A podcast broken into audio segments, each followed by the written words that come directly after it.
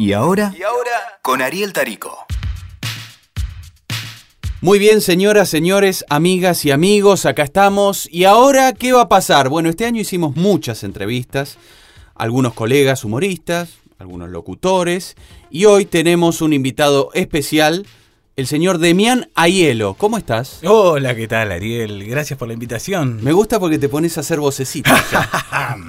Como este es un podcast de humor, bueno, nosotros vamos a fusionar, vamos a fusionar. Y ahora con... Conspiranoia para principiantes. Que es uno de los podcasts más exitosos de WeTalker, uno de los podcasts más escuchados, ¿no? ¿Cuántas Eh, reproducciones? Y ya pasó el medio millón largo, entre Sí. todos los capítulos, ¿no? Y en Spotify más todavía, porque leí que en México, ¿no? ¿Te están escuchando Eh, mucho? Bueno, a veces Sí. pasa que algún capítulo lo levanta un tweet de alguien que lo Sí. retuitea en alguna zona que por ahí no era la, la común en la Sí. que te estaban escuchando. El, pero el podcast es bien argentino, está como muy pensado localmente, eh, pero sí sucede que a veces te escuchan desde otros lados. ¿Cuál fue el más escuchado de este año? Eh, el de las Torres Gemelas Ajá. y el de la Tierra. Plana.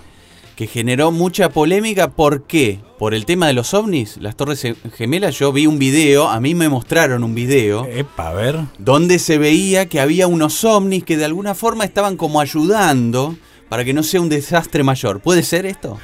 Puede ser un fotomontaje Sí, también. ajá. Pensé que hay varias eh, formas de acceder o de abordar como el tema de las Torres Gemelas. Hay Sí. como están los que piensan que fue un autoatentado, Sí. Pero que lo Sí, porque yo tengo un amigo que me dice, mira, si vos ves bien, o sea, está el avión que se estrella y después en el edificio va explotando abajo, hay como bombas. Sí, Bueno, eso es lo que dice. Y la velocidad de caída Sí, también, como también. que no podría ser si estuviera frenándose. Sí. Entonces están los que piensan que la- la autoría es del propio gobierno norteamericano. fue Bush. Es tipo una, un- Bush hijo. El típico atentado de falsa bandera. Sí. Atacarte vos mismo para decir que fue otro. Sí. Y después entrar en la guerra o en lo que sea sin que te culpe la población. Generar un enemigo.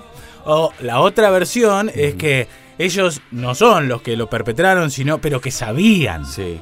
y no hicieron nada Claro. para cambiar. el- Que Bush estaba avisado que venía Bin Laden. Entonces, eh, Sí. Permitieron el atentado. Típico como lo que dicen de Pearl Harbor. Dejar que te ataquen para poder entrar en la guerra. Sí.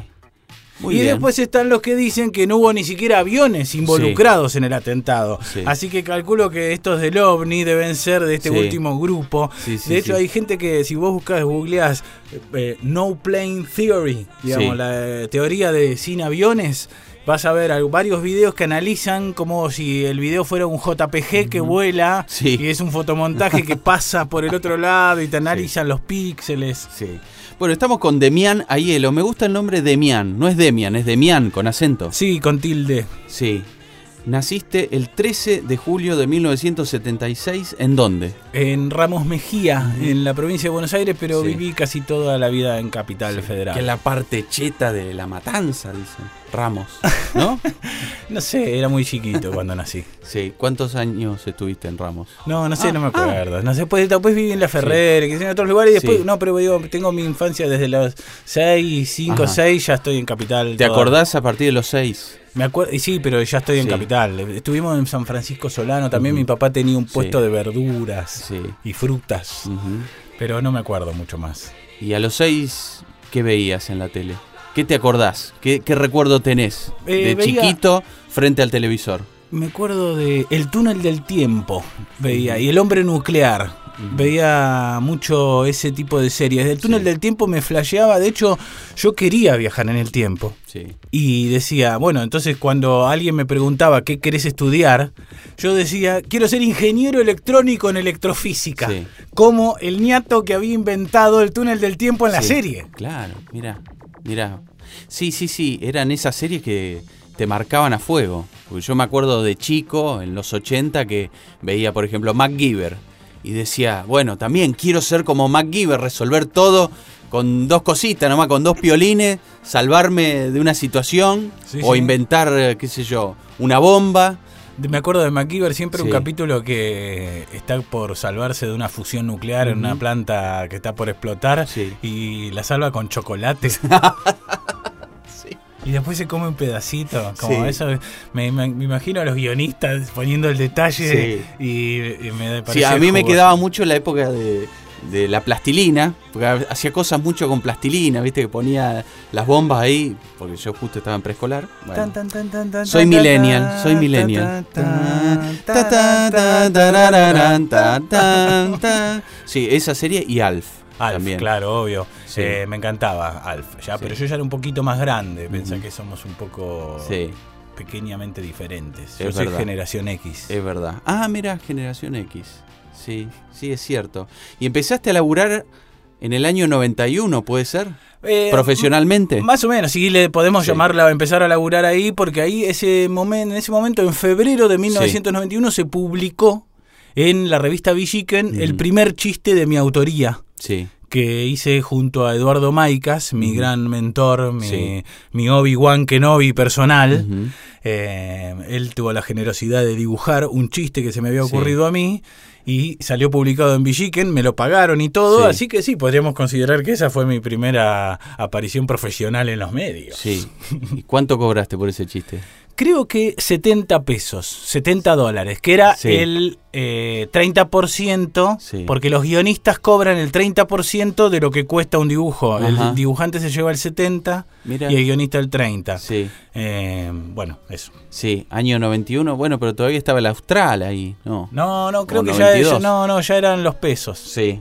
Bueno, 91, 92. No, el equivalente en pesos. No, yo de- recuerdo bien esa época, año 91, ya era el fin del Austral, ¿no? Y en el enero del 92 empezó, ¿no? La convertibilidad oficialmente, los billetes. Y de hecho eso todavía O existía. sea, era un billete de Sarmiento con uno de Rosa que cobraste, ¿no? 70 pesos, dólares de esa época, ¿o no, Demian? Aguante Rosa, que usted fue el único en traerlo Yo a colación. y yo traje los restos de, de Juan Manuel de Rosa en De el año Inglaterra. 89. Por supuesto. Repatrié los restos. No solo eso, señor, sino que también fue el primero que le dio una cierta entidad, porque pensemos que en Capital Federal no hay ninguna calle que se llame. Hoy Rosas, eh, tipo, el otro día festejamos la vuelta obligada, qué sé yo. Rosas tiene mejor prensa que antes. Pero eh, hasta de hecho. la- Eso gracias a Pacho O'Donnell. Viste que siempre habla de Rosas, Pacho. Sí. Siempre lo menciona. Él era un dictador, pero bueno, era un dictador. Era nuestro dictador. Sí, claro, defendía la patria, ¿no? O sea que empezaste a laburar en pleno menemismo. Sí, espectacular, claro. Eh, y yo conocí a, a Maicas, lo conocí por la radio, Sí. no por la gráfica. Él yo obviamente lo conocía desde antes por ser el lector yo de Sí. distintas revistas en las que él trabajaba. Ujú. Eh, pero el vínculo vino por la radio. Él ¿Vos trabajaba. escuchabas radio? Yo escuchaba Sí. mucha radio, sí. Eh, escuchaba, por ejemplo, me acuerdo de eh, que era Mitre, era AM80. Sí, Mitre AM80. Sí. Sí, 790. Era, Era como decir, 80, bueno, ¿no? directo en el 80 del dial. Redondeamos al 8. Claro. Sí, sí, sí. Eh, sí, escuché, me acuerdo que eh, no sé, me- esas cosas de refilón que escuchaban o por ahí mis viejos o quedaban puestas, porque antes no sé si había tantas opciones y se escuchaba lo que se escuchaba, así Sí. como eh, Guillermo Patricio Kelly, qué sé Sí, yo, esas sí, cosas que había. Que Bernardo. Neustadt, de esas cosas que, uy, bueno, ¿y qué estás haciendo? Teniendo Daniel ocho, Mendoza. nu- Nueve años escuchando.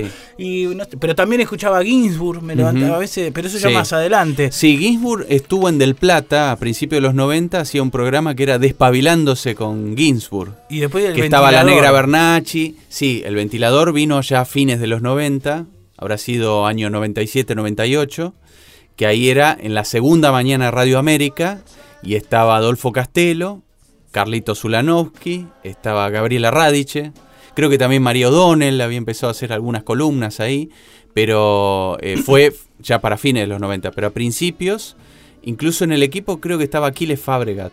Qué grande Fabre. Sí. Que Sí. era guionista de Tabaré mucho Sí. tiempo y. secretario de redacción de la revista Humor, ¿no? Obvio, y Sí. además era eh, gran cabulero, le gustaba mucho. Creo que tenía una columna en radio donde contaba los números que salían Sí. en la quinela, en la tómbola. Y entonces lo escuchabas a Maicas haciendo humor en radio.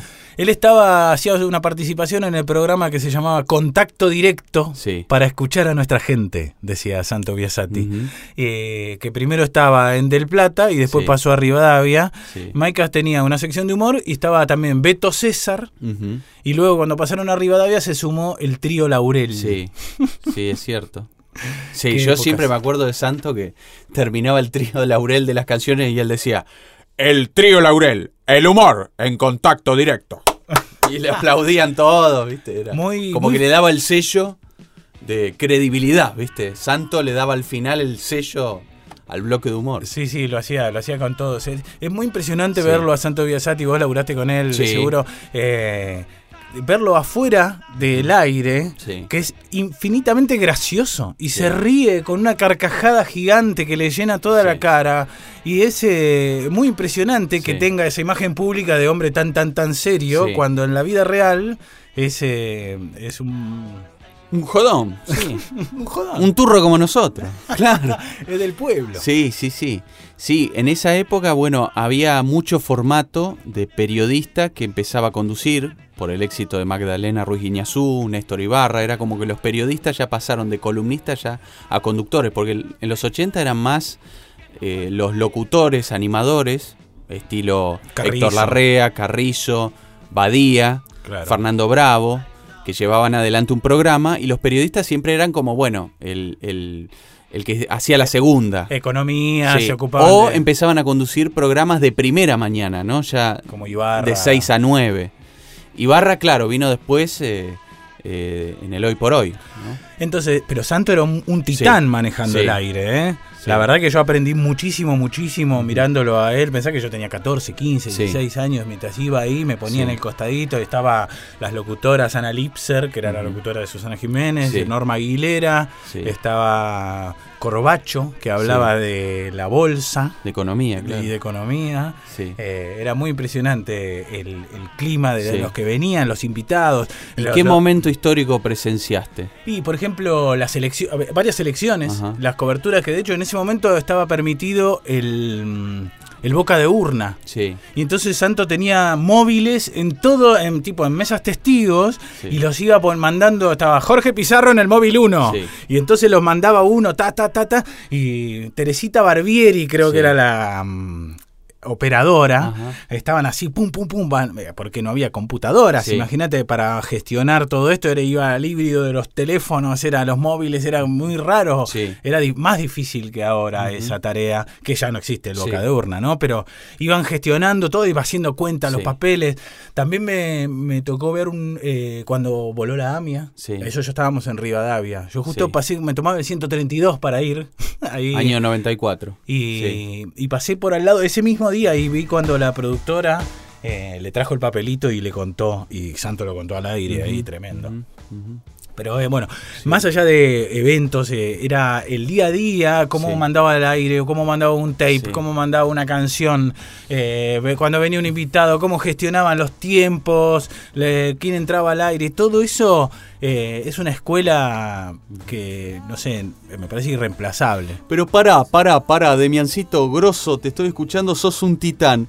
Yo quiero profundizar en esa relación que vos contaste, eh, tuviste con Eduardo Maicas, un titán, un gran dibujante, publicó en Humor, Sex Humor. Eh, ¿Cómo fue? O sea, vos primero le mandaste una carta a Eduardo Maicas y te dibujó el chiste. No, no, eso vino después. La, la el primer contacto eh, fue como yo era oyente de esto, pero y yo escribía, ellos hacían una canción. Voy a, voy a decirlo todo en orden mejor. Eh, ellos en el, una de, lo- de las secciones que hacían era, en ese momento era novedoso, después obviamente estamos hablando de principios de los 90, agarrar un tema conocido y cambiarle la letra con... Pará, una- pará, vos me estás diciendo que para parodiar la actualidad, la realidad, ustedes le cambiaban la letra a un tema. Qué grosso, qué creativo. Era, era lo que se llevaba en esas épocas. Sí. Las Y- tracanadas. Y bueno, Sí. pero la idea, viste, como Sí. Maika ser humorista le interesaba siempre tener un chistecito y su ídolo era Fontana Rosa, por ejemplo, que Fontana Rosa tenía esa característica, hacía Inodoro Pereira y eran un chiste en cada cuadrito. Que era admirable eso, ¿no? Entonces Maicas también tenía como ese esas ganas de por lo menos darle algo al espectador o al, al oyente, Sí. eh, darle algo extra, un chistecito, no solo rimarlo, no solo contar la historia del, de- del día. Sí. Y entonces yo ha- hacía lo mismo. Yo tenía como el jeite y las ganas y la fantasía de ser un humorista gráfico. Pensé que tenía, no sé, 12, 13 años todavía. Y así me había propuesto hacer una tira diaria, como uno de mis ídolos, Sendra, el dibujante Sí. humorista que ahora está en la contratapa de Clarín. Eh, y yo quería a- a- eh, tener el desafío de hacer como un humorista profesional que se levanta todos los días y hace una tira por día. Y entonces lo había hecho. Hacía, tenía un personaje que se llamaba Jerónimo. Y entonces incluso me adelantaba algunas tiras para cuando no se me ocurría nada. Sí. Y las dibujaba y las tenía dibujadas. Y también paralelamente te, había tomado el autodesafío, ¿no? De hacer una, una canción como las de Mike. Agarrar una canción famosa y cambiarle la letra parodiándola. Entonces mi abuela en ese momento le pareció una buena idea agarrar la pilita de estas canciones que yo había escrito y se las llevó un día, se mandó a esperarlo en la radio Sí. Y, y se... Que estaba del Plata en Avenida Santa Fe. Ahí al lado de la Gata Alegría, que tenía una escalera que subía Ajá. y otra que bajaba a los Sí. estudios. Y eh, exactamente, ahí en, en Radio del Plata. Eh, y entonces mi abuela se lo, lo esperó a la salida de la radio y le dijo, se presentó así de cara dura nomás Sí. y le mostró, le, le contó esta historia de que yo hacía estos dibujos Sí. y qué sé yo. Y le, él le- le dio su me le dio su teléfono para que yo la llamara, lo llamara a la revista Humor Sí. y si concretara una cita.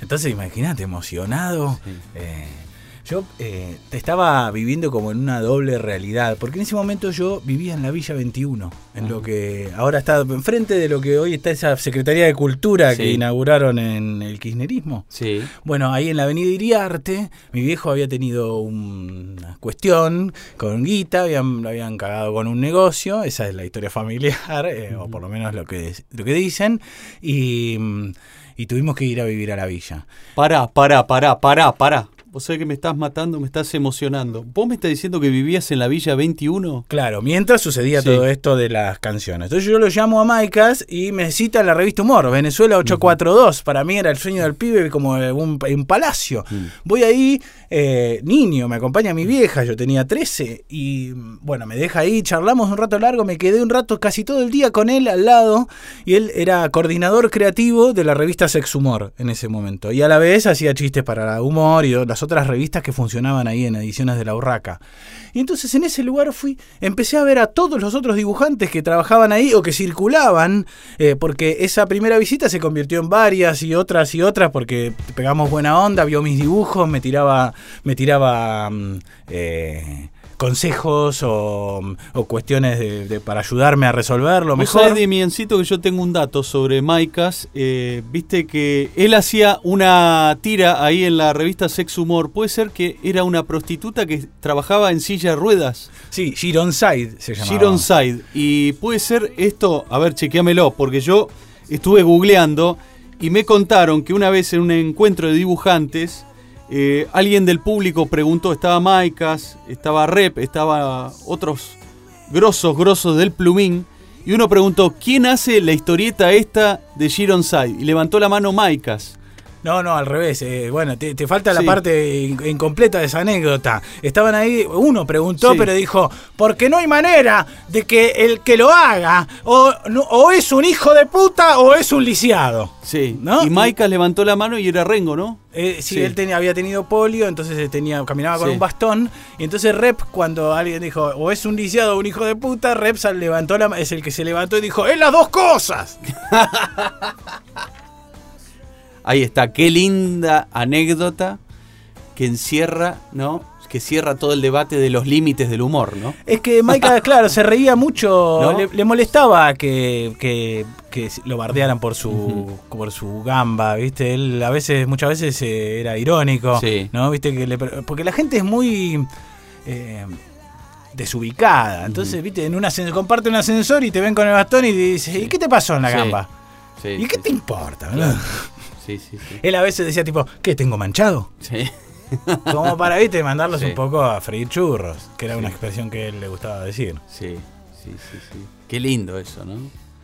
¿Cómo se lo tomaba él? Gironside era una. Porque existía Ironside, que era un abogado en silla de ruedas. Entonces, como una parodia, una era para la sex humor, tenían que tener algo sexual. Hizo Sí. una prostituta en silla de ruedas que luego, cuando, cuando la sex humor se cambió a digital, de color digital, la empecé a pintar yo con la computadora. Sí. Pero porque ese era uno de mis trabajos durante mucho tiempo, fue ser colorista Sí. eh, digital. Y bueno, con el que primero empecé fue con Maicas y lo hacíamos, hacía, pintaba Gironside para la última época de la revista Sex Humor, que habrá sido 93. ¿Y qué te pasó cuando viste más, a los 90, Un dibujantes poquito más. a los dibujantes que vos leías en las revistas y de golpe te los cruzabas ahí en el pasillo? No sé, que te cruzabas con un Nine, con un Grondona White. Sí, sí, con, Sí. Cualquier, con todo. Se me Sí. parecía emocionante Expósito, me parecía emocionante Sí. Crypto, no sé. Era increíble, te cruzabas con, con, con todos, eh, con Ujú. Fortín, con. Tomás Sanz, que no es dibujante, pero sí, también es Sí, dibujante. también es dibujante. Pero bueno, trabajó más de escribir. Eh, era muy, muy flashero y emocionante. También eh, se parecía también en la radio, también te cruzabas con grosos que pasaban ahí. Es muy, Sí. muy impresionante. Pero Maicas entonces te adopta. me adopta y me abre la puerta. Él era muy de abrir las puertas, pero bueno, no todos pasábamos. Yo pude pasar y por suerte él fue muy generoso conmigo y siempre pudimos trabajar juntos en muchas cosas, yo haciendo guiones o coloreando o pensando ideas juntos. Eh, o pensando ideas para otros. Por ejemplo, en un mo- hicimos una cosa, yo era, estaba en la secundaria, me acuerdo en segundo año de la secundaria, y no, no es que me rateaba, pero con la mente sí me rateaba. Y eh, me ponía a hacer historietas, porque hacíamos una historieta con Mike. Él me pedía que le pensara ideas, y las que eran aprobadas se vendían y se hacían, y me las pagaban y se producían, para una historieta que estaba haciendo Trillo con eh, Saborido en Europa. Una historieta, una versión de Tarzán que se llamaba Sí. Tam Tam de la Selva. Sí. Medio humorística de una sola página. Entonces yo pensaba historia, estaba en, o sea, en la secundaria y pensaba esto, y era mientras era Ghostwriter de Trillo. Sí. Ponele, digo, para Sí. ponerlo en idioma currículum grandilocuente. Sí, sí. Pero en la realidad real un poco era así, yo ni lo, ni lo creía, pero era pensar chistes que después los dibujaban y salían y era como mi vida, Claro. como, ¿qué voy a estar haciendo acá aprendiendo ecuaciones? No, y además, si pensamos un poco, ¿no? Ellos laburaban para muchas revistas. O sea, era una época en que producían para Argentina y también para Europa. Y obviamente que iban a necesitar otras cabezas o socios o gente que, bueno, le tire ideas y con eso, bueno, seguir agigantando la marca. Pero, Sí, sí. digo, hasta los grandes como Trillo necesitaban, ¿no? De abrirse un poco y decir, bueno, a ver, Claro, y Trillo era también muy generoso Sí. y cuando eh, necesitaba cosas de humor, en general lo llamaba Maicas, de hecho ellos hicieron Sí. Clara de Noche, muchas también las escribí yo con Maicas, las últimas, antes de que en Europa pasó que, ¿sabés por qué se terminó Clara de Noche? ¿por qué? Porque en un momento en el jueves, más allá de que se haya muerto Trillo, Sí. eh, decidieron Bernet y Maika seguir adelante porque Sí. hablaron con, con Emma Wolf, que es la, la viuda de Trillo, y la, la voluntad era seguir adelante. Eh, pero la historieta se empezó a terminar porque en la revista El Jueves, que era donde se publicaba originalmente, Sí. empezaron a mirar con malos ojos la prostitución y decían que no había españolas que se dedicaran ya a hacer la calle, como hace Clara de Noche. Mm. Cuando ellos les habían pedido, le habían pedido a Trillo, queremos una historieta de puta madre. Mm. Y entonces le hicieron una historieta de una madre que es puta. Sí. Y bueno, pero eso cambiaron los tiempos y ya Sí. no es lo mismo la percepción que se tiene. Y entonces la, la, la historieta viró y la hicieron actriz porno. Actriz porno. Sí. Eh, y hasta que en un momento ya no le renovaron y se terminó Clara de Sí, Noche. Sí, sí, estuve viendo ahora un poco la revista del jueves y siempre están innovando o incluyendo nuevos actores, autores, dibujantes. Es como que con el tema de las redes también se han puesto a, a investigar cosas de animación también. La página, si vos la ves, eh, tiene muchos productos, o sea, es como que venden remeras, de todo. Sí, la página Sí. es casi como la revista también, Sí. tienes un producto. Sí, sí, sí. Eh, es una de las pocas revistas que se renovó, porque generalmente las revistas de humor duran lo que dura el clima social político. que, que la vio nacer. O sea, la revista El Jueves nació en el 78, ¿no? Cuando empezaba eh, quizás la, la democracia en España. Y, y bueno, es, es muy difícil por ahí, cuando termina un clima de época, para una revista de humor readaptarse. Y sobre todo me parece que para una revista eh, impresa, el hecho de que, por lo menos ya, aunque lo hagas rápido, que el Sí. dibujante se le ocurra la idea, que ya Sí. primero después competir contra las redes sociales Sí. en chistes que es un montón de gente creativísima trabajando gratis para ver a quién se le ocurre la tontería más rápido posible. ¿No es cierto? Sin freno. Sí, Entonces sí. todo eso te, también te compite, porque ¿qué sorpresa Sí, vas a tener? Antes esperábamos la tapa de Página 12, Sí. la tapa de la revista Humor, la tapa de distintas revistas, incluso la tapa de la revista Barcelona, que llegó un momento donde se... donde, a ver qué se les ocurrió, pero eso ya no existe más. ¿Cómo competís? Porque cuando se les ocurrió algo, lo pensaste, hiciste la tapa, te armaste el diseño, lo mandaste a la imprenta, lo imprimiste, se circuló, llegó al puesto de diario, lo compraste y lo leíste, uf, Sí, ya es más viejo que, sí, sí, que imprimir revistas. Y vos participaste entonces muy joven de esa época. Claro, porque cuando yo iba a la revista a verlo a Maika, la revista se diagramaba sobre un papel eh, eh, con guías celestes. Todavía no estaba la computadora. No existía la computadora para eso.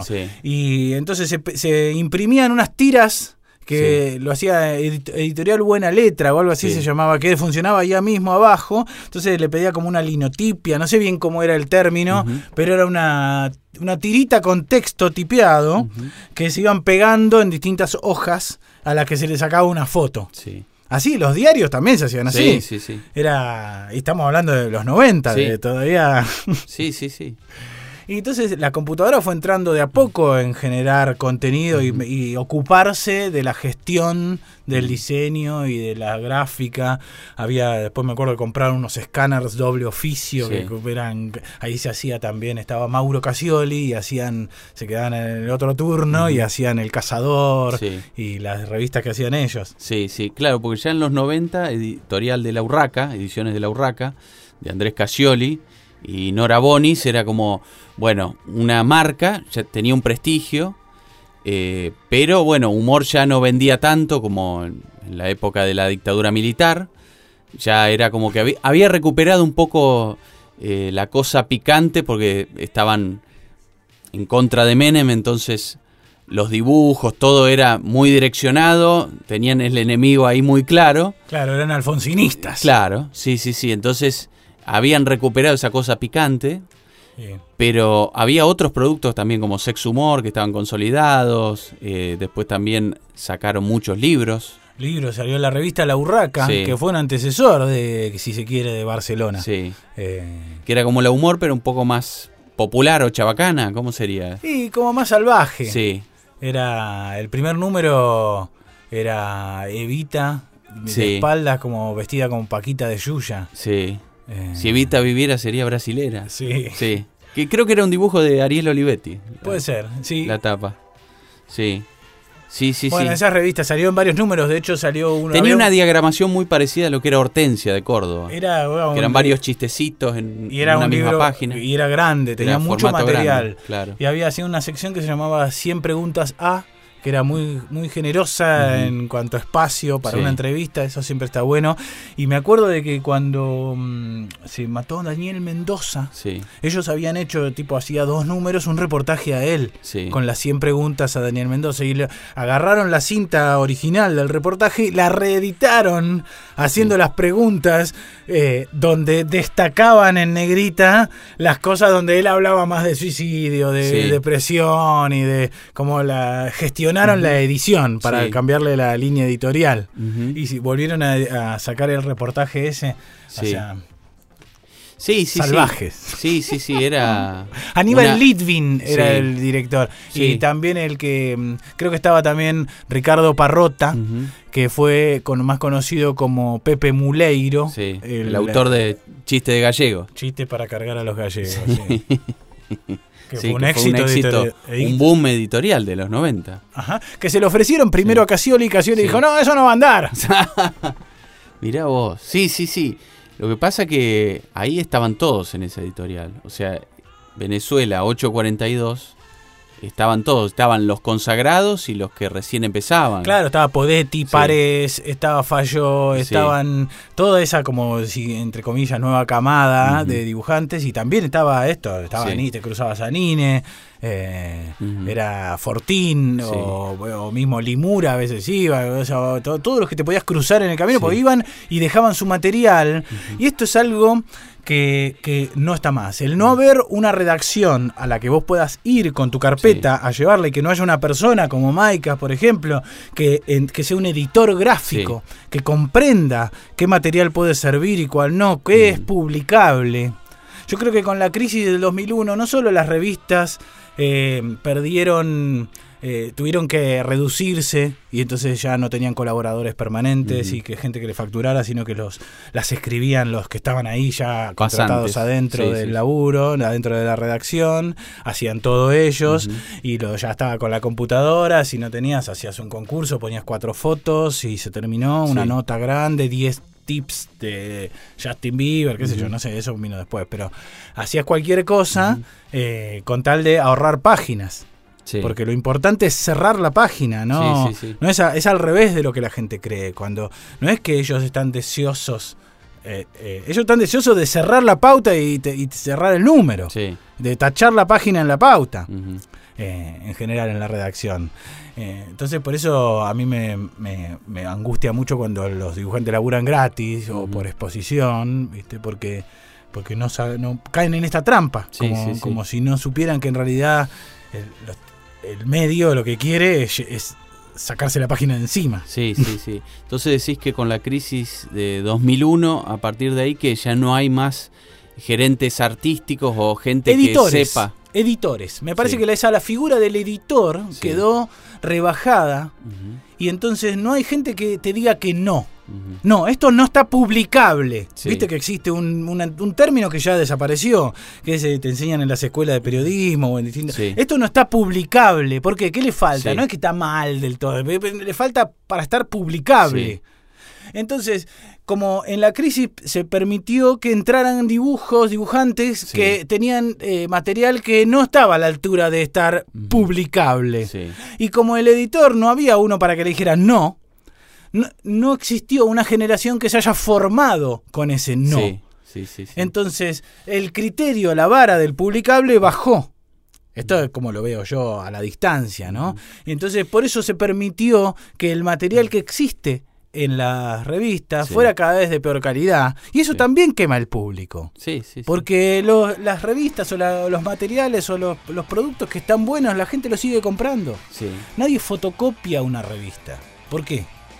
Porque es más caro fotocopiarla y que tenga la calidad que lo que, que podés obtener por ese ejemplar. ¿no? Bueno, yo me acuerdo de esa época que veía, por ejemplo, la revista Humor, Sex Humor, Fierro, y era como que la vara estaba muy alta. Sex Humor Ilustrado. Sí, Sacaban sí. distintos productos porque sobraba tanto material de esto que yo te digo, que llegaba la gente, llegaban los dibujantes y había una carpeta grande con todo material de distintos dibujantes. Claro. Entonces cuando ¿Qué venía, hacemos? había una nota de uh, pasó que un terremoto en no sé cuánto. Bueno, a ver, ¿tenés un chiste de terremotos? Sí, o de accidentes viales, o de, no sé, de árboles, o de lo que sea. Entonces buscabas y por ahí tenías un chiste de, no sé, de Lar, Sí. o de Grondona White, o de, no sé, de Anna Von Rever, o de Sí. Rep, qué sé yo, di- distintos, yo, de Franco, que en ese momento Diego Pared firmaba así. Y Eh, te cerraba, te cerraba ahí. y lo publicaban ahí, Sí. entonces después se hacía la lista, y ibas a cobrar ahí al fondo, al segundo piso, atrás, y te daban un cheque que, eh, o sea, no había factura, no había Sí. nada, y oh, hacían la lista con un ejemplar, ah, bueno, esto le tocó, bueno, Claro. hizo el guion de tal cosa, bueno, son tantos, el 30% de esto. Sí. Después en un momento en la revista Humor decidieron no pagar más las colaboraciones de guiones. Mm. Entonces los dibujantes tenían que o hacer sus propios guiones o pagar ellos de su bolsillo el guion Mm. de, de sus historietas. Sí, sí, sí. Era eso an- antes del final. Sí, eso fue ya para fines de los 90, pero yo me acuerdo que esa época, eh, bueno, empezó a aparecer otra, sí. sí, pero 97, 98, apareció otra revista que era La Murga, y yo me acuerdo que desde Santa Fe yo quería ser dibujante y quería publicar, ya sea en humor Claro. o en La Murga que había aparecido, y yo mandaba los sobres oficio con los dibujos fotocopiados. Y me acuerdo que una vez lo hablé a Aquiles Fabregat, que era, Era, el responsable ahí. de la murga, y se había ido de humor o se había peleado con humor y, Sí, y sí. estuvo un tiempo ahí en la murga y me acuerdo que me dijo, sí, los vi a tus dibujos, todavía están verdes. Ah. Me acuerdo que me dijo así. Mira, Pero me atendió el teléfono, me dijo, sí, me acuerdo de vos, Tarico, ta. Estuve viendo tus dibujos, pero están verdes. Pero bueno, tenés que seguir eh, avanzando, como que me daba eso y yo decía, pará. Yo valoraba que por lo menos me contestó. O sea, sí. que vio el material y me dijo, y me dio una devolución. Maicas te decía. Eran docentes, digo, eran tipos que eran... as- Tráeme más. enseñaban. Tráeme más, Claro. tráeme otra cosa. Viste, te desafiaba, no te decía esto es una mierda, Sí, no, no. Lo, no lo traigas. Eh, era como para positivamente te hablaban, era como toda una generación generosa, me parece. Que hay ciertos tipos, obviamente que no, pero Sí, luego sí, con el con, quizá con el devenir, no voy a ser un viejo gritándole a la No, nube, no. Pero con las computadoras, con el hecho de no ir más a la redacción, de no encontrarte más con Tabaré. ¿Entendés? Que Sí, a tomar sí. en la esquina y que de repente está ahí Tabaré, Grondona White. ¿viste? Decís, Sí. ¿Cómo puede ser? Estoy acá sentado en este bar Ujú. y estoy viéndolos a estos tipos. Sí, Eh, que están pensando ideas. Claro, y después las ves ahí. Sí. O laburar mismo. Después yo laburé con Tabaré, laburé con casi todos esos, coloreando, o en la murga mismo. Eh, la murga tuvo dos etapas Sí. y yo entré en la segunda etapa cuando. Bueno, por eso quiero ir a esa época porque, de, digamos, de alguna forma humor ya estaba flaqueando creativamente. Creo que el hecho de salir eh, de manera semanal la agotó. Salieron dos, tres años semanalmente y eso es como que agotó el formato de la revista. Sí, sí. Incluso ya en televisión era mucho más novedoso ver a Ginsburg haciendo peores nada o, o la parodia de SQC. O sea, había otras cosas que eran como más picantes o más transgresoras que Sí, sí. una revista, entonces como que humor fue perdiendo un poco la calidad, se fueron muchos colaboradores también, y ya para fines de los 90 surge la murga, ¿no? Y me acuerdo que Tabaré me había dicho, lo que pasa es que humor ya no es una revista de humor. Ah, mira. ¿Y Yo lo había conocido eh, en Santa Fe que vino para una muestra. Me acuerdo que él estaba re enojado con humor, que ya no, no, no mandaba más material y estaba podrido porque, bueno, no le pagaban o eh, estaba como odiado con, con la revista. Y me dice: Sí, lo que pasa es que se hizo la murga porque ya humor no es una revista de humor. Como que se había vuelto una revista triste. Como cuando MTV dejó de ser un canal de música. Claro, sí, una cosa así. Y entonces surge la murga que quiénes eran los socios, quiénes Y eran los había que un estaban? tipo que se llamaba Ricardo Portal, Sí. que era el que con- comandaba todo, y llamó un, como un equipito de gente, entre los que estaba Maicas, Sí. estaba Cuatordio, Sí, un chico que se llamaba Nacho Gato, que después se hizo fotógrafo. sí. SEO. Eh, estaba así, estaba Seo las tapas. Había varios, varios de la revista Humor que emigraron, como Fabre. Eh, y estuvo Lidwin, creo, en un tiempo también, en un momento, un pequeño momento. Y entonces esto, te decía que tenía como una etapa eh, primera, Sí. como más parecida a la revista Humor, y Sí. después una etapa segunda, que es en la que entré yo, que era más, si se quiere, más pop, más moderna, más con más parecida entre comillas y muy salvando las distancias, con el norte mirando hacia la MAD. Sí. Eh, como y tenía de hecho tenía una sección era la mitad y mitad de la revista este si vos la dabas vuelta había una sección de humor negro que se llamaba la morgue Mm. Entonces la- todo era chistes de con, con muertos con viste con el staff era con unos dibujos de Ecuatordio que había pintado yo que se decía reunión de cráneos Sí. entonces todo tenía referencias a cosas medio, entre comillas, de darks, de humor negro. Y bueno, eran los chistes que, Sí. que aparecían del otro lado. Entonces, como para tener, bueno, a- algo diferente, bueno, tampoco es que es gran cosa, Sí. pero bueno, de última es, es algo. Sí, sí, sí. Pero bueno, después la crisis del 2001 hizo que no pudiera sostener los costos de imprimir una revista. O sea, tardó un montón en hacer el último número, el último número que salió, ¿no? Como, Y de hecho se editó la tapa porque había quedado vieja, porque era un dibujo de Tabaré con un tipo medio desnudo, con una vela en la mano. Sí, porque fue un corte de, de sur muy fuerte, que Y quedó que- media capital a oscura. Sí, después yo Sí. me había ido ya de la revista y la terminaron Sí. editando, le agregaron, le photoshopearon una remera de una camiseta de Racing. Sí, sí, sí, sí. Y quedó así medio complicado el dibujo. Mm. Pero bueno, sí, eran esos proyectos que surgían y que ah, querían abarcar todo y de repente no es tan sencillo si no tenés público. Porque si te olvidas del público, después eh, es difícil sostenerlo, me parece. Porque está bien conservar la fuente de laburo, como se dice, pero es generar una revista para que la compre quién. Sí. Eso también es importante. Que la compre alguien. Mm. Eh, bueno, eso estaría bueno Sí, sí, que volvamos a tenerlo como norte, entre comillas, para, para generar un producto que, que, sea viable para los creadores de contenido eh, dedicarse a crear contenido. Sí, sí, sí. Y cuando vos te cruzabas con esos grosos que, que los leías, que de golpe los tenías ahí, frente a frente, ¿qué, qué te decían o cómo transitaban por ahí ese momento de decadencia o que ya no era el brillo de otras épocas? ¿Cómo la vivían? ¿Cómo la llevaban? Y un dibujante a quien no voy a nombrar, pero que laburaba muy, muy destacado de página 12, de Sátira 12, Sí. eh, y también laburó en humor y en sexo humor mucho tiempo, me dijo textuales palabras.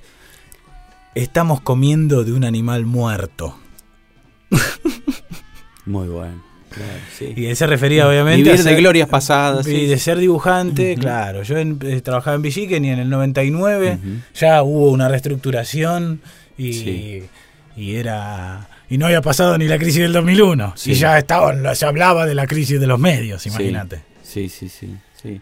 Sí, que siempre hay una crisis primero de ideas, me parece a mí. Primero hay una crisis creativa, natural que se da cuando vos por ahí repetís mucho tiempo un esquema exitoso, un esquema que te dio aplausos o te dio eh, guita, Sí. y vos lo querés seguir repitiendo de la misma forma y no, va cambiando todo. Puede ser, pero también el haberle abierto la puerta a gente que ahora, visto a la distancia Sí. y para mi subjetiva visión, no, al final no tenía nada para decir, interesante, eh, me parece que fue negativo y una pérdida de tiempo. Abrirle la puerta a todas estas personas que no tuvieron tiempo de ser formadas en el no. En el no, esto no está publicable. Y entonces, que les falta vergüenza para sentir, eh, esto no está publicable, ni siquiera Sí. pensar eh, eh, y trabajar gratis. Esto es lo más importante, porque nosotros no tenemos un, un Hugo Moyano que venga y les diga, vos, nene, Compañero, este, escuchame una cosa. Vos este, primero tenés que pelear por tu salario. O sea, vos sos una persona que este, empe- empezás a trabajar. Si bien no tenés experiencia, pero vos eh, eh, tenés que pelear por tu salario, la obra social, que te hagan los aportes. Lo. Imagínese, don Hugo, si, Sí. si alguien, eh, así como en el rubro de los humoristas, si alguien agarrara y trabajara gratis, agarrando, poniéndose una empresa de camiones y levantando la basura no, por lo su matamos. lo matamos. No la llega a formar esa. No llegan a ser esa empresa. ¿Qué- qué- Bueno. cómo, cómo- cómo- cómo puede ser? Bueno, en el rubro del dibujo, del dibujo Sí. Ahora yo digo otra cosa. pasa que espera. no importa quién, No, si, pero si por un ejemplo, dibujante para, Sí. a nadie le importa. No, no, tal cual. Pero yo digo, a ver, yo también soy de la generación que tenía que mandar el demo, esperar que lo viera alguien, Claro. Que te dijeran, sí, está bien, me gusta, ah, podés trabajar acá, bueno, vamos a ver de a poco. Se Era, lo paso a tal. sí, sí, sí, había que derribar muchos muros, eran como, esos productores eran como muros hasta Claro. llegar al objetivo, ¿no? Que era salir al aire o, o estar en un programa muy escuchado o que te vean en averiguar, televisión. averiguar el nombre solo, Sí. porque hoy en día ya hasta tiene Twitter, Sí, le puede sí, mandar un mensaje directo. Bueno, eso que hay ahora, que es directo, que vos te podés comunicar, que vos podés subir tu material directamente, me parece que también está bueno el hecho de que cada uno que quiere mostrar algo, bueno, arma un video, lo sube, lo comparte, gana seguidores. Sí, Sí, si lo hace en sus redes, sí. Si lo hacen los medios mainstream, no, Ajá. porque rompe el mercado. sí. Si vos, o sea, porque hay gente que en general vive de otra cosa Mm. y, y por eso se puede dar el lujo de Sí. trabajar gratis en la radio, o de trabajar gratis en un diario o en una revista, o por canje. Sí. Digamos. Si no, si yo voy y voy a una revista, eh, a la revista Paparazzi, viste, voy y le digo a Luis Ventura, porque hay el dibujante de ahí, él lo hace por canje de una publicidad de su escuela de Y dibujo. además para eliminar los videos que tengo de ese dibujante también. Muchas tiene- veces tengo videos, tengo información, cosas, entonces bueno. ¿No es cierto, Luis, que si yo voy y le digo, Sí. yo quiero cobrar por hacer un chiste en su revista, usted que va a decir, no, yo ya tengo... Ya no, tengo- claro, me lo hace gratis. ¿Querés una cena en el corralón? Y podría ser. Sí. Bueno, entonces me parece que estas pequeñas cosas, si vos no tenés otro yeite, Mm. otro, otro negocio Sí. que llevar adelante para poder bancártela, eh, le rompes el mercado al resto. La revista Fierro, que en paz descanse, eh, la, cuando salió de nuevo, pagaban 200, al principio durante mucho tiempo 200 pesos la página. Y seteaban, más allá de que no puedas pagar más, más allá de decir que estás haciendo algo por la historieta por la historieta nacional, cuando en realidad lo que estás haciendo es romper el mercado. Porque Sí, sí, después sí. sale un suplemento de historietas eh, que paga la página también 200 pesos porque vos le seteaste el precio de mínimo. Mm. No van a pagar más que eso. Sí, sí, y entonces, ese tipo de, de acciones que parecen positivas, eh, o mismo lo que pasó con, bueno, me voy a meter en lío, tipo historietas nacionales que se hizo en Telam, si no se pagaba extra por el material ese, a todos los dibujantes del interior, cuando iban, le iba a pasar lo mismo que le pasó a ese que fue a verlo a Luis Ventura hace un ratito. Claro, sí, sí, sí. Pero creo que de alguna forma, me parece que ahora eh, Internet dio esa posibilidad de que cada uno puede, eh, digamos, conseguirse un nombre o... eh, Mostrarse. mostrarse. Y que después con el tiempo el público va determinando, bueno, lo sigo a este artista, lo voy a ir a ver al teatro. Como o- Justin Bieber, Sí, que de última salió Sí, de sí, la sí. internet. sí, una cosa así. Y bueno, por eso, pero las redes sociales son una gran lupa que nos ha permitido ver que al final no todos tienen nada, algo para decir. Y que los que tenían algo para decir son los mismos que tienen algo para decir y que son las personas destacadas que seguís en las redes sociales que habrían dicho lo mismo con otras plataformas, lo decían Sí. con los blogs, lo dicen con los podcasts, lo dicen con sus páginas o con los distintos formatos que también se pueden, que vendrán. Mm, mm. O, o- ¿No? Sí, sí, sí. Sí, hay otro formato que no sabemos. Que, porque uno se pone a pensar y dice, bueno, ¿qué viene? ¿Qué es lo que viene después? No sabes. Es como que hay que estar preparado para adaptarse a lo que viene. Para mí, yo voy a tirar la Sí. predicción acá con Piranoica. Para mí se viene una gran plataforma Sí. en la que con una moneda virtual tipo Sí. Bitcoin le pagan migajas de esa guita que se genera Sí. a los creadores de contenido. Así como en YouTube, porque ven la publicidad, te dan unos mangos a fin de año.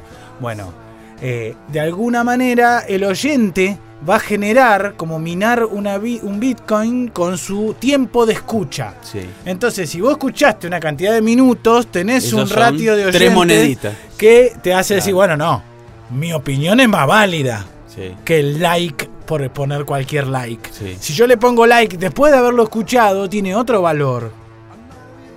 Lo mismo que el dislike. A mí me parece que hacia allá irán los medios donde se le pueda pagar al creador de contenido directamente, con un botoncito de créditos. Sí. Que vos tengas una cantidad de créditos en tu cuenta, como de Spotify o alguna cosa, vos entrás a esa plataforma y tenés todo el contenido. Sí. Y le- eh, tu botoncito de corazoncito, le, sabés que le da, que financia como un Patreon, sí. mic- un micro Patreon. Bueno, ahora se está haciendo. Estuve viendo que hay tuiteros que, por ejemplo, ponen directamente en Twitter, ponen la, la cuenta bancaria. Si te interesa lo- la información que estoy tirando y esto sirve para financiarme, bueno, deposita acá. O sea, de alguna forma lo están haciendo algunos ya. de- por ahí una forma más rudimentaria. Claro, ponen el, el link Sí. de Mercado Pago. Claro. Hay sí. otras cosas, sí, hay gente que vende pack de fotos Sí. y cosas, ¿no? También ese la red ha dado una cantidad de ventanitas. Hay muchas chicas que lo están haciendo. Estuve viendo. ¿Usted tiene pack de fotos? Sí, sí, pero tengo pack de fotos históricos. De ¿No la los época vende? que yo dirigía la revista Flash. Tengo fotos de Selva Mayo, cosas históricas. Noemí Alan, Sí, de Noemí Alan. Bueno, de muchas vedettes de aquella época. de Mónica Gonzaga. Eh, de Mónica Gutiérrez también. Tengo una foto de ella cuando se cortó el pelo bien. Que creo que no la tiene nadie. Pero bueno, es información, no es extorsión, ¿eh? Bueno, gracias Luis, gracias, gracias por estar acá. Me gusta esto de ir y venir del siglo XX al XXI. Es ¿no? lindo. Es ir y venir todo el tiempo del siglo XX al XXI. Y después cuando empezaste a hacer páginas web, las primeras webs, Sí. en los primeros 2000. No, antes, antes. Yo hice Sí. la- lo primero que hice fue la página de Man Ray, Sí, que hice unos dibujos para la página oficial de la banda Man Ray de Hilda Sí. Lizarazu y Tito Lo Sabio. Eh, luego de eso hice la página oficial de Fena de la Mayora. Y después hice la página de Memphis la Blusera. Ah, mira, por el lado de la música. Era, y porque los músicos eran los que Sí. empezaban a tener páginas web. ¿Y ya ponían audios de las canciones? Todo, Sí. teníamos en Real Media. Sí, que se era- trababa. Todo. Y era todo muy, muy rudimentario. Sí, sí, sí. Pero era tener un punto com. Sí. Sí. un día Tinelli le nombró, le dijo a Fena al aire, así que tenés página Fena y explotó el servidor, se llenó.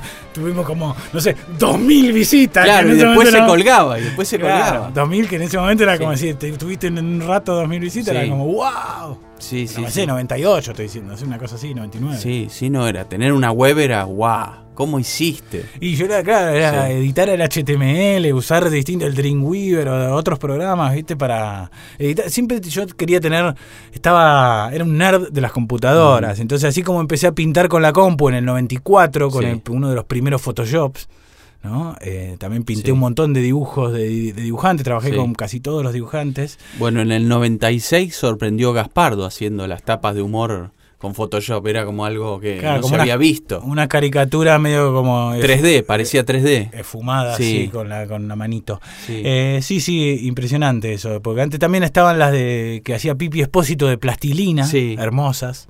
Pero eso ya era de artesanal. Pero le sacaba una foto y después Claro, la imprimía. Eso sí, era distinto. Un cromalín había que hacer para testear el. Hablando Sí. de ir al siglo XX, ¿no? Sí, sí, sí. Para testear los colores. sí. Eh, pero bueno, yo trabajé mucho coloreando con la compu y. Y me olvidé de lo que estábamos no. diciendo. Esperá. De las páginas de los músicos. Ah, las páginas de los músicos. Y también la de cinenacional.com.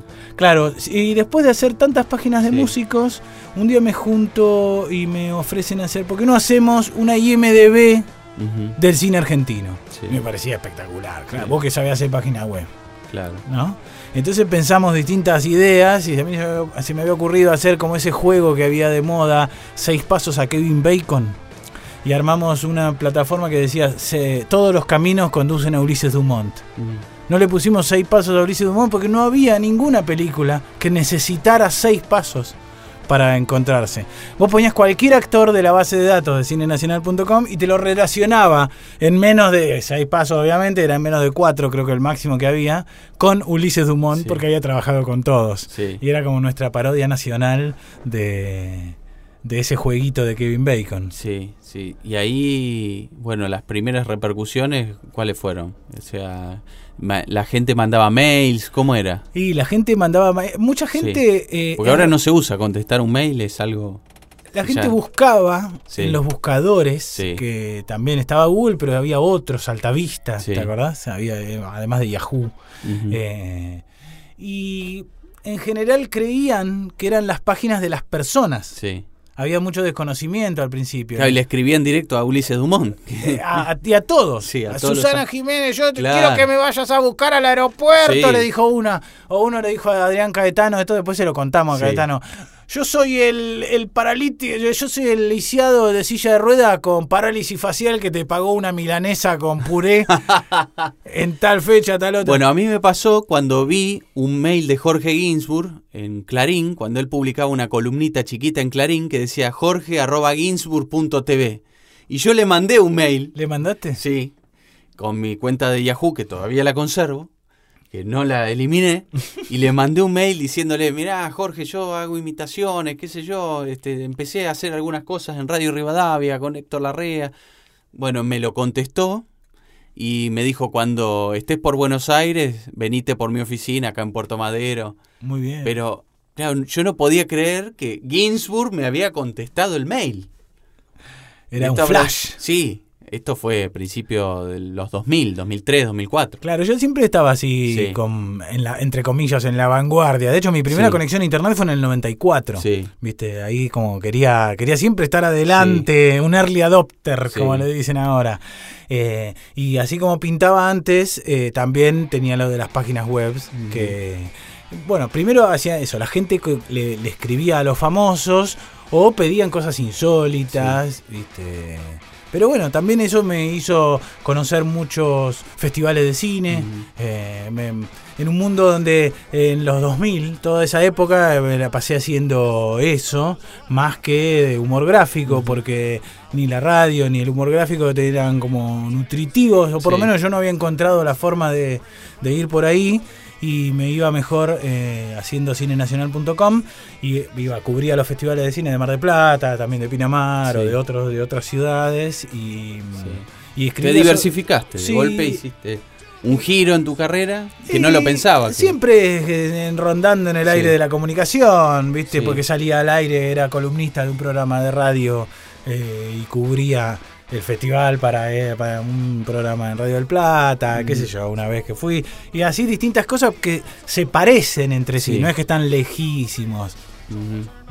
Sí, sí, sí, pero tu escuela fue la gráfica, fue Maica, fue la revista Humor, fue Sí. Sex Humor, o sea, la base estaba ahí. Me formé en las redacciones, estas Sí. que nombraste, y en Villiquen, en Atlántida, en el gráfico, viste, y en toda, en gente, en, viste, en una que se llamaba Villiquen Video, Sí. en una que se llama Mickey Total, viste, que era de Disney.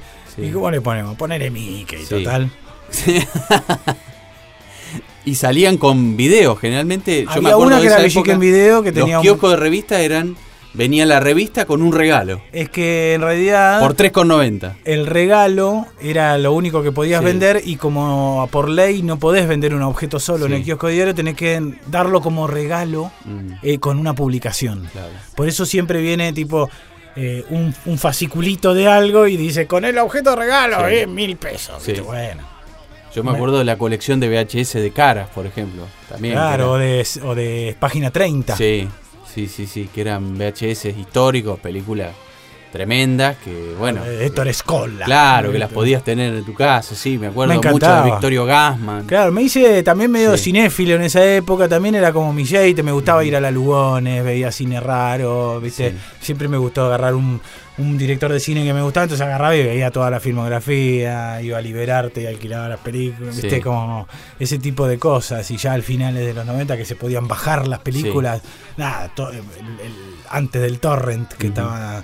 el Nutella. Sí, y- bueno, yo cuando empecé a hacer mis shows, empecé en Liberarte, ahí en, en la calle Corrientes, y todavía estaba la librería con este, el videoclub arriba. No, atrás estaba el videoclub Sí, y arriba, arriba. pasaba en Cineclub. Sí, sí, Y sí. creo que Estaba el acorazado Potenkin, Sí, todas esas cosas históricas. Y me acuerdo que yo estaba en la sala grande, la, la del fondo.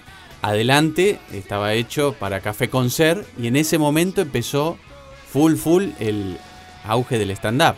O sea, ahí. ¿Y quién estaba? Y ahí estaba. eh, Pablo Misacantano. Sí, puede ser. Estaba Mariano Potel, estaba.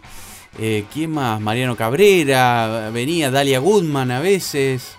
Eran humoristas siempre que iban rotando. Y me acuerdo que Potel estaba en la puerta volanteando y tenía un televisor donde mostraba, donde pasaban todo el tiempo pedacitos de los monólogos para que la gente los viera. ¿no? Acá Para- pasa esto. Che, pasa esto, esto es el stand-up. Lo más famoso en ese momento era Cómico, que era el show donde estaba Sebastián Wanreich. Claro. Eh, y estaba también eh, Javier Lombardo. Bueno, eso era como el top, que estaban en el Paseo La Plaza. Y después en Liberarte, ahí era, bueno, eh, como el under del stand-up. Claro, enfrente. Claro, y donde todos empezaban y hacían sus primeras armas ahí. Entonces, la, la parte de, de- de adelante era para todo lo que sea café con ser o, o música o stand-up. Y yo estaba atrás, en la, en la sala, ¿no? que era para 90 personas, una cosa así. Y me acuerdo que siempre Ricardo ahí de, de Liberarte me decía, por favor, termina temprano, para así podemos... Porque la gente tenía que salir por adelante Claro. y si no, cuando empezaba el show de stand-up, tenían que subir las escaleras y salir por La el librería, videoclub. Claro. El Y que adentro tenía unos libros también. Sí, sí, sí, todo eso. Eh, pero era, era muy linda toda esa época. Sí, sí, porque era como, eh, era como una época que... ¿Era lindo o era nuestra infancia? Era nuestra juventud. Sí, Para sí, mí igual ambas, ambas. Sí, sí, sí, era la juventud y eran las ganas de, de hacer cosas. Sí, las ganas de. Yo hacía dos funciones, a las 20 y a las 22. Mira. Sí. Sí, sí, sí. Y entonces juntábamos, viste, claro, entre las dos funciones hacíamos, metíamos, qué sé yo, 150 personas. sí, era un golazo. Era un golazo. Este, y por ahí agregar sillas. Bueno, y entonces fui haciendo la página web, me fui dedicando a eso hasta que a fines de los 2000 Sí. Me volví a interesar por la gráfica. Había dejado un poco de dibujar, Mm. Sí. tenía como un bambo en la cabeza, ¿no? También era como que ni agarraba el lápiz, Mm. Como un atleta que no hace deportes, ¿no? Sí, sí, sí. Sí, a veces pasa, ¿viste? Con el dibujo que no tenés inspiración, no tenés ganas. Y tipo 2009 volví a agarrar la... Sí. eh, Tenía un montón de bocetos. Sí. Entonces empecé a pasar en tinta porque ahí empecé a hacer mi página web. Mm. de mianayelo.com.ar, que ahora ya no existe más, Sí. pero eh, era un amigo me había propuesto hacer una página moderna, súper así interactiva, que con una ciudad que giraba, Sí. viste, se abrían unas ventanas, todo Sí. en flash, hecho con animación y todo muy artístico. Todos los globos tenían dibujos como de línea.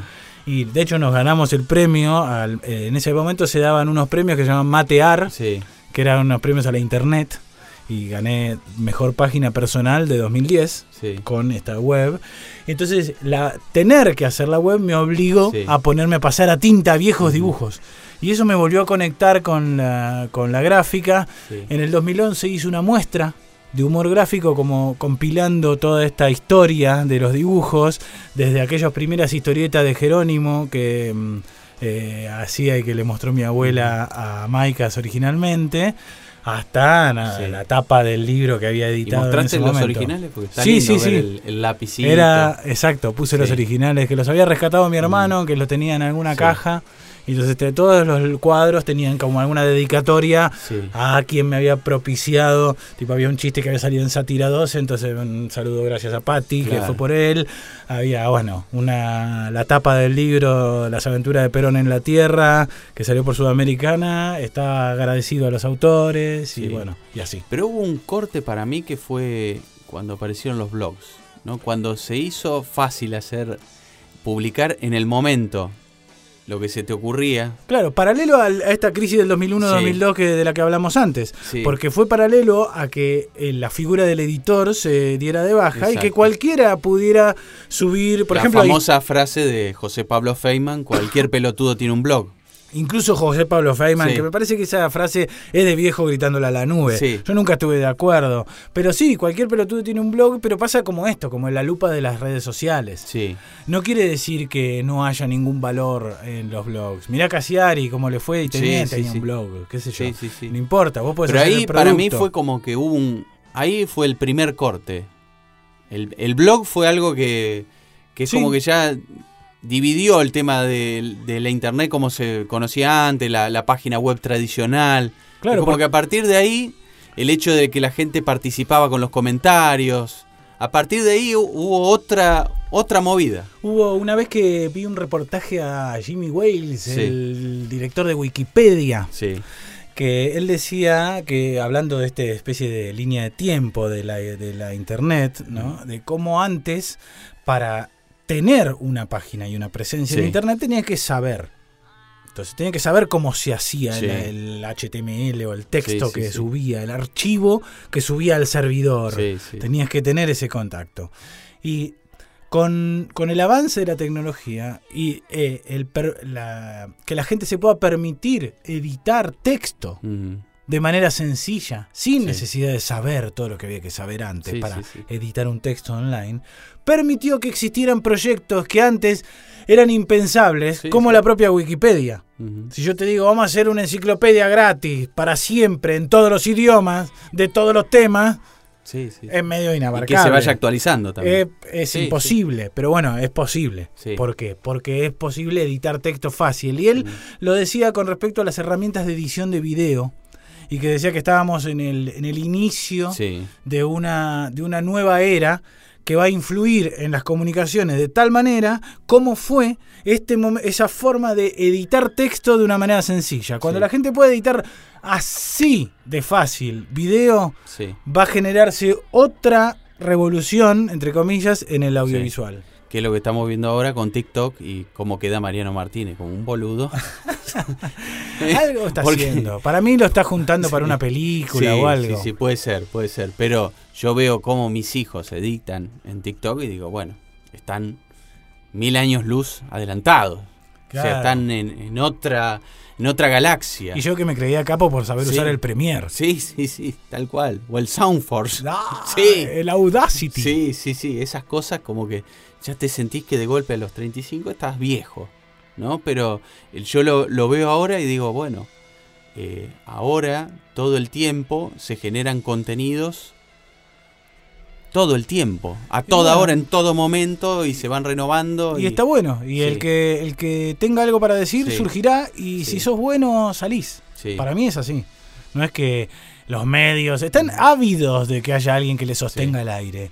No es que no hay lugar y que si sos talentoso, si te- en algún momento ahora, en algún momento alguien te va a descubrir y alguien le- vas a poder resolver eh, tu no sé, tu popularidad Sí. o no sé, o lo que quieras hacer, porque mm, más allá del talento, el talento está sobrevaloradísimo, talentoso es cualquiera. Lo importante es ir y seguir haciendo las cosas, ¿viste? Ir y levantarte al otro día y volver a hacerlo, tener un nivel, sostener Sí. un nivel, no hacer alguna vez alguna cosa. Porque también es muy fácil agarrar y ¿Viste? ¿Cuántos programas de radio, cuántos podcasts hay que son gente que se sienta delante del micrófono a decir lo que le parece? En vez de por ahí pensarlo y tener una especie de estructura y decir, bueno, Sí. voy a pensar en el público.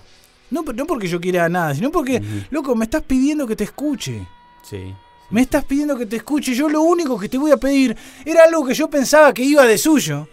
Que es que pienses en mí. Yo pensé que estábamos de acuerdo en esto. Pero bueno, yo creo Sí. que con el último arco de los últimos también- 10, 15 años, sí. en el último siglo, Sí. Se ha roto ese pacto de que el productor, el, el- el- el que produce contenido, va a pensar en el público y no va a dejarse llevar Sí. por lo que llaman la expresión. ¿Viste? Bueno, pero- Expresarse no es ser artista. No, no, no, pero también está esto de que muchas veces hay gente que produce tratando de agradar al otro y cuando se expresa o cuando dice algo que ese público no quiere escuchar, también hay un choque. Y entonces el público dice, no, pero esto no es lo que yo pedía o lo que yo pensaba que eras vos. Eh, me, me desilusionaste. Falla el tribuneo. Claro, ahí. sí. Entonces ahí, ahí también se produce ese choque, ¿no? De, che, bueno, antes me gustabas más, como le ha pasado por ahí a muchas actrices. Antes me gustabas más cuando actuabas en esas tiras frívolas, pero ahora comprometiéndote políticamente no. ¿Viste qué pasa esto? De que el público por ahí dice, qué desilusión, me gustabas tanto en la tira de polka, pero ahora que te pones el pañuelo verde, no. No sé. bueno, sí, sí, pasa eso, que por ahí hay, hay choques Por un elemento, Sí, claro. sí, sí, sí. Que de golpe el público dice, bueno, ta, no te escucho más. Y hay, hay una hipersensibilidad también que me parece que afecta en todos los órdenes de la vida. Y bueno, el público es- está cada vez más ansioso y más Sí. histérico. ¿viste? Necesita, ya te, te fastidia que venga una publicidad entre historia y historia. Sí. Ya, basta. Saltear, saltear, saltear. Sí, Bueno, eso va a traer algún... Porque antes los medios se mantenían de que vos te, te estuvieras calmado mientras venía la publicidad. Y ahora viene el corte, bancátela. sí. Y vos te la bancabas. Ahora no. Sí, ahora es puro omitir anuncio, omitir, Omitir anuncio. anuncios, Sí. skip intro incluso. Ujú. ¿Cómo si las intros de muchas series son distintas cada capítulo? Sí, Skip intro. sí. Pero por eso, no sé si generalmente hay que agradar al público. Por ahí hay, es- está hay que bueno. decir lo de- que vos quieras decir, me De parece. sacudir un poco. Me parece que hay que pensar en el público en el sentido de que le vas a dar una comida bien hecha, Mm, no la comida que le guste, mm. pero que le vas a dar una le vas a servir un plato que está cocinado con unos ciertos parámetros Mm. de calidad del, del, Sí. del rubro que vos elijas hacer. Si El es un tema es que el podcast, es un podcast, si es Muchas un veces, video. pero por ahí el público quiere consumir lo que confirma sus prejuicios. No sé, ¿sí? Por ahí, lo que consume el público es lo que vos Mm, le das. sí. La gente, el público no quiere consumir nada. Mm. Consume lo que vos le des. Para mí. Eh, Viste que hay como dos escuelas. Yo soy más de creer que le ponga lo que le ponga, si agarrás y repetís una fórmula, va a ser un hit. Va a ser un hit, aunque sea un hit liviano. Sí. Pero si vos lo repetís, repetís, repetís, a alguien le va a pegar. A alguien le va a quedar en la cabeza. Y de eso hay que generar una comunidad, de eso hay que generar como una hinchada. Yo siempre me acuerdo que Rolando Hanglin decía en su momento que él en radio, mira, yo no soy por ahí de audiencia masiva, pero me sigue una hinchada. A la cual yo por ahí le digo, bueno, voy a estar en tal lado haciendo un Y poquito de teatro, váyanme a verme al teatro de tal lugar y entonces una porción del público que lo escuchaba en radio iba A mí me parece y que pagaba una entradita y lo veía. crear comunidad. Sí. De hecho, cuando yo tenía mi blog, yo hice mi blog en el 2002, se Sí. llamaba Arbitrario y era uno de los primeros blogs de Sí. esos y que tenía humor y trataba de tenerlo como una mini revistita. No es que ponía, no sé, si me, me encontré un peso, no sé, o pe- pequeñas Ujú. cotidianeidades que Sí. después quizás fueron más eh, ejemplo típico de Twitter. sí, Que cuando Twitter empezó se le llamaba microblogging. sí. Porque eran posteos de blogs Chiquito. pequeños. Una frase, En 140. 140. Ahora se aumentó a 280. 280. Sí. Ya está, eso ca- cambió. eh, Sí. cambió el ¿Para qué va a haber portales de información? ¿Para qué? Si vas a leer la misma en todos los portales. Sí, sí, sí. Entonces va, y además lo podés leerlo en un tweet. Sí. 240 caracteres, te entra un párrafo, ya entendiste toda la noticia con cuatro fotos, ya entendiste todo. Sí, sí. Entonces, eh, en algún momento, eh, va, va- viste que... Twitter también al principio era como cuando en los 90 si veías cha cha cha. Era si te encontrabas con otro que veía cha cha cha era como un código, "Ah, vos también lo ves", porque la mayoría veía Tinelli y Twitter al principio empezó así como una reunión de amigos. Yo veía de la cabeza. Sí. Yo me iba, al- me trepaba al techo Sí. para correr la antena y moverla, para poder agarrar América TV, Sí. Canal 2. Sí, del No, tomate. vino Canal 2.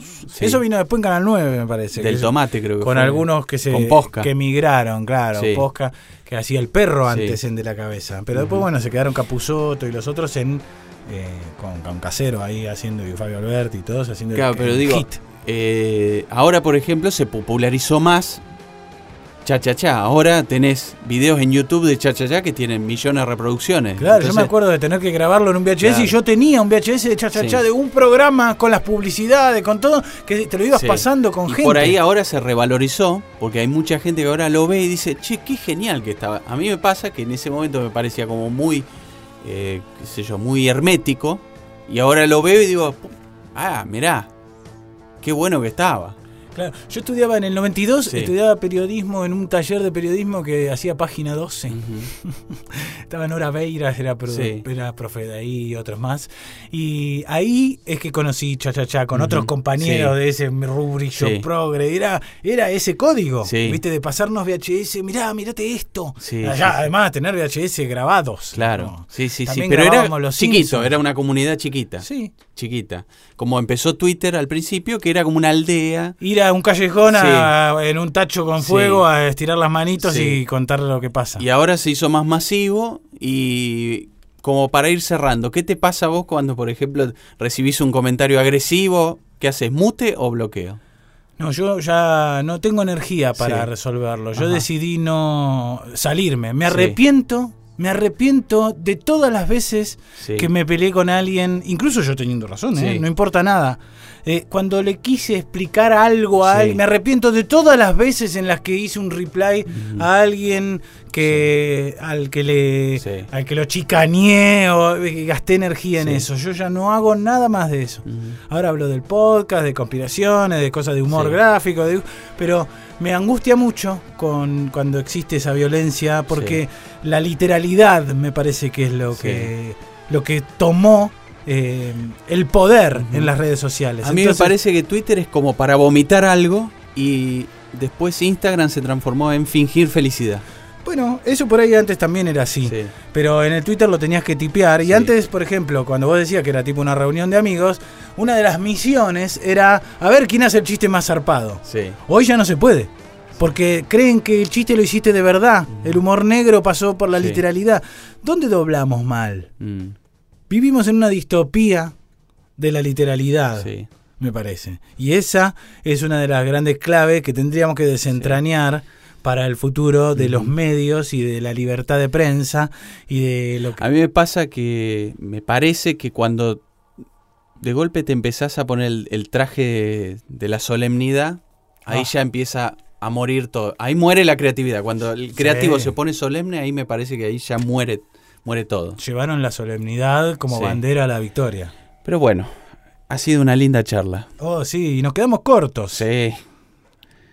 Hay mucho más. Yo creo que tendremos que hacer otro podcast. Inventar algo nuevo. Como fusionado. Pero, claro, porque no hablamos de conspiraciones, Sí. ni del No, podcast, no. ni de la radio, ni del, fut- Sí. ni del siglo XX. Como charla de borracho tendría que Eh, ser. Ahí está. eh, Charla de borrachos. Ahí está. Próximamente en Sí. WeToker. 2020. Escuchaste. ¿Y ahora? Y ahora, Con Ariel Tarico. WeToker. Sumamos las partes.